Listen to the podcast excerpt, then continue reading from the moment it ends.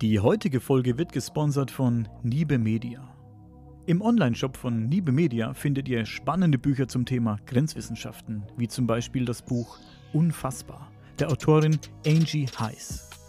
Angie Heiss gibt an, dass ihr dieses Buch von ihrem verstorbenen Mann aus dem Jenseits heraus diktiert wurde. Und das hört sich doch wirklich nach einer spannenden Geschichte an. Aber nicht nur Bücher zum Thema Grenzwissenschaften, sondern auch Bücher aus vielen anderen Bereichen könnt ihr bei Niebe Media finden.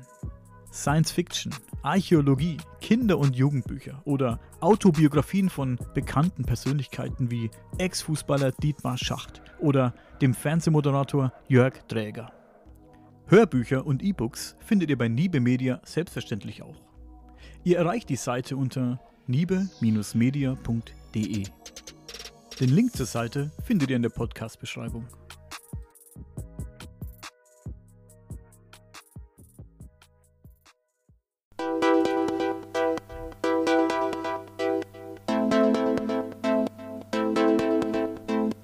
...1995 wurde die PlayStation 1 in Europa auf den Markt gebracht. Mit 599 D-Mark war sie nicht gerade ein Schnäppchen, aber für uns 90er-Kids war sie jeden Pfennig davon wert. Spiele wie Tomb Raider, Resident Evil, Final Fantasy und Frontschweine haben uns damals aus den Socken gehauen. Wie ich diese Zeit erlebt habe und welche Spiele ich gefeiert habe, erzähle ich euch hier und heute.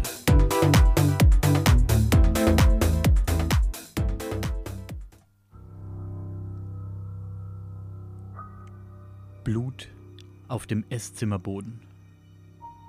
Euer Herz schlägt schneller, eure Atmung wird schwer. Auf der Suche nach eurem Kollegen lauft ihr zur nächsten Tür und dreht den Türgriff. Mit einem lauten Knarren öffnet sich die Tür und ihr geht hindurch. Ihr steht im Flur und lauft nach links, betretet den nächsten Raum und ihr wollt schreien, aber der Schrei bleibt euch im Halse stecken. Vor euch, auf dem Boden, liegt euer toter Freund.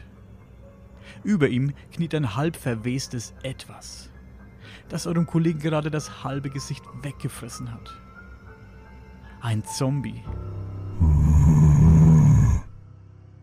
Resident Evil. Das war eines der ersten Spiele, das ich auf der PlayStation 1 gespielt habe. Und ich kann euch sagen, das war ein Hammererlebnis. Schon alleine das Intro war legendär. Ihr könnt das Spiel wahlweise als Jill Valentine oder als Chris Redfield spielen. Die Handlung spielt sich in einem alten Herrenhaus in Raccoon Forest ab. Dieser befindet sich ganz in der Nähe von Raccoon City, in der der Pharmakonzern Umbrella sitzt. Die Umbrella Corporation forscht verdeckt an Biowaffen und hat den sogenannten T-Virus kreiert. Dieser Virus sorgt dafür, dass der Infizierte schon nach kurzer Zeit zum hirnlosen, sabbernden Zombie mutiert und auf alles losgeht, das ihm über den Weg läuft. Krasse Scheiße, nicht wahr? Als einer der beiden Hauptcharaktere macht ihr euch auf die Suche nach euren verschwundenen Teamkollegen und versucht dabei gleichzeitig die mysteriösen Vorfälle aufzuklären.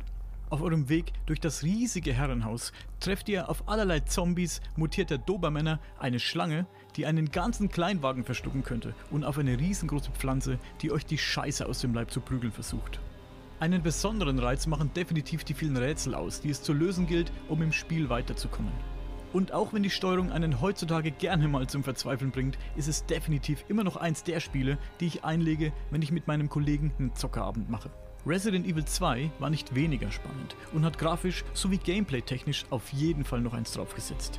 Der Virus hat mittlerweile ganz Raccoon City verseucht und ihr versucht euch mit einem der beiden Hauptdarsteller, Leon S. Kennedy oder Claire Redfield, möglichst unbeschadet durch die Zombie-Horten zu boxen.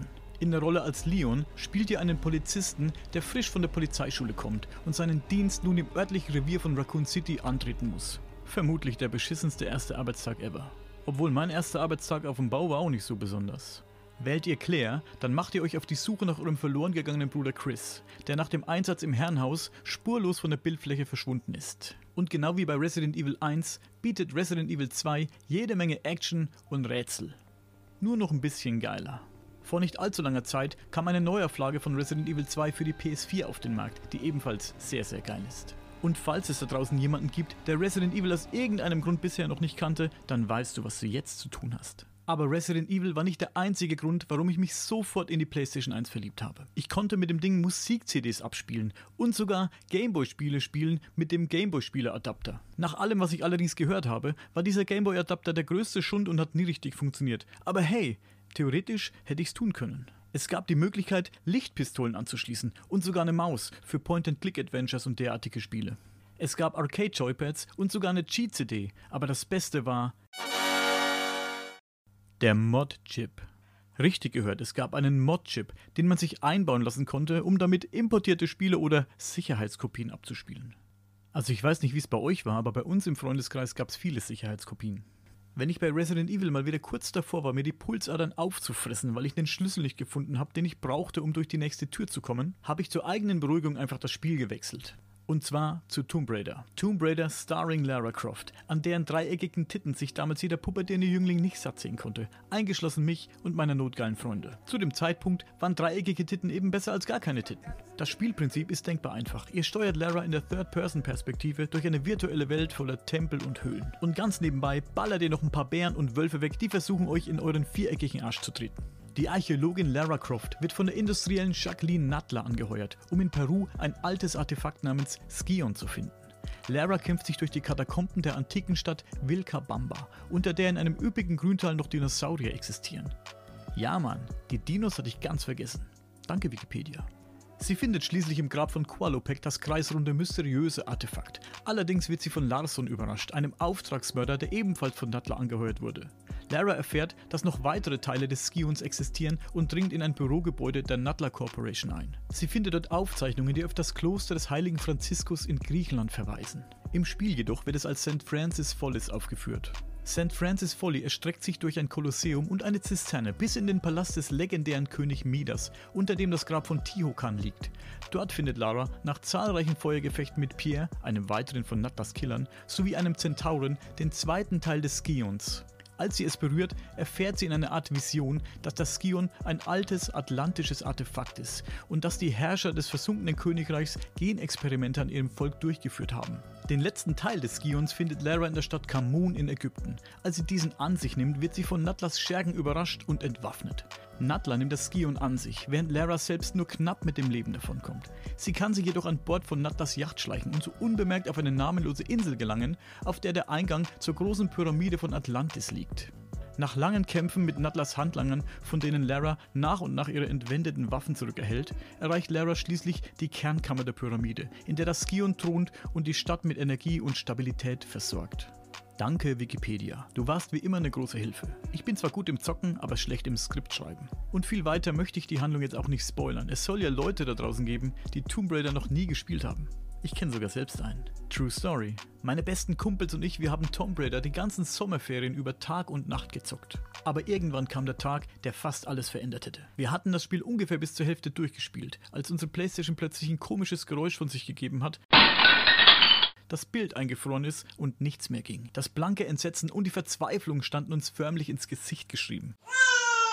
Die Playstation war kaputt. Wir mussten nun überlegen, wie es weitergeht. Mit den Eltern zusammen Fernseh gucken oder rausgehen und mit richtigen Menschen am Real Life teilnehmen, war definitiv keine Option. Nach ungefähr einer halben Stunde wüster gegenseitiger Schuldzuweisungen sind wir auf die Idee gekommen, die Stecker und Anschlüsse zu kontrollieren. Mein genialer Plan, alle Stecker von der Playstation und vom TV abzuziehen und wieder einzustecken und das Ganze neu zu starten, war leider nicht von Erfolg gekrönt. Ein anderer Kollege hat versucht, mit Wattestäbchen und Nagellackentferner den Laser der Playstation zu reinigen, während der andere in der Ecke saß und sich unter Tränen die Fingernägel abgekaut hat. Ich konnte in Gedanken schon die Stimmen der Eltern hören, die sagen, jetzt habt ihr endlich Zeit, ein bisschen rauszugehen und euch zu bewegen. Nein, Mann, fuck it, nicht mit mir. Der Gedanke an Sonnenlicht und Nachbarn, die mich fragen könnten, ob ich nicht vielleicht Bock hätte, ein bisschen bei der Gartenarbeit zu helfen, haben mich auf die wildesten Ideen gebracht, wie man die Playstation vielleicht doch noch retten könne. Also habe ich das getan, was jeder andere pubertierende Spielsüchtige in meiner Situation ebenfalls getan hätte. Ich habe das Ding rumgedreht und auf den Deckel gelegt. Wir haben die Kiste eingeschalten und nach ein paar Sekunden kam die Titelmelodie, die wir alle kennen und lieben.